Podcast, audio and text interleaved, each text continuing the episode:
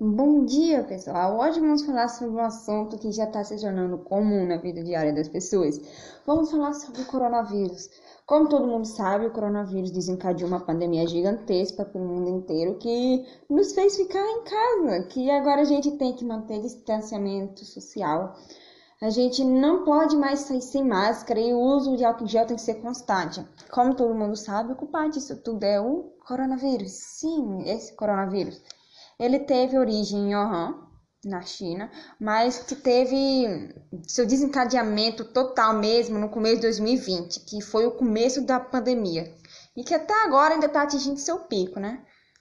Essa pandemia não atingiu somente a saúde populacional, mas também a economia, principalmente a do Brasil. E do Brasil teve seu baixo dos baixos um número gigantesco de desempregados, pessoas, milhares de pessoas tiveram que deixar suas casas por causa que não conseguiam pagar o aluguel para ele morar na rua. Então, essa pandemia trouxe diversos fatores negativos para a sociedade.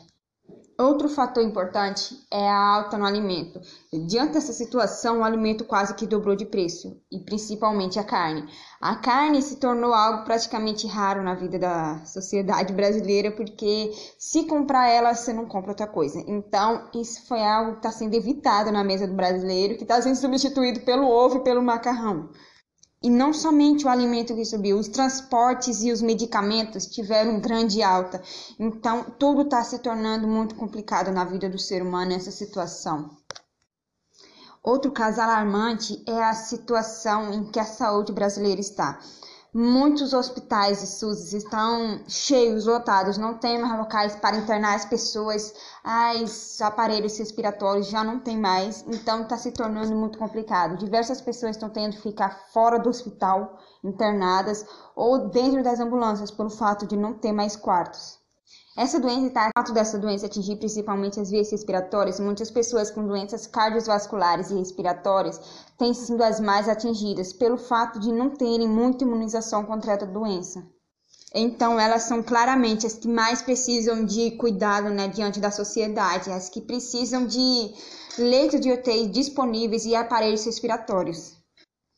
Essa doença está atingindo principalmente os idosos, mas claro, os jovens também são vítimas, mas não de forma tão agravante quanto os mais velhos, pelo fato de não terem tanta imunidade quanto os jovens.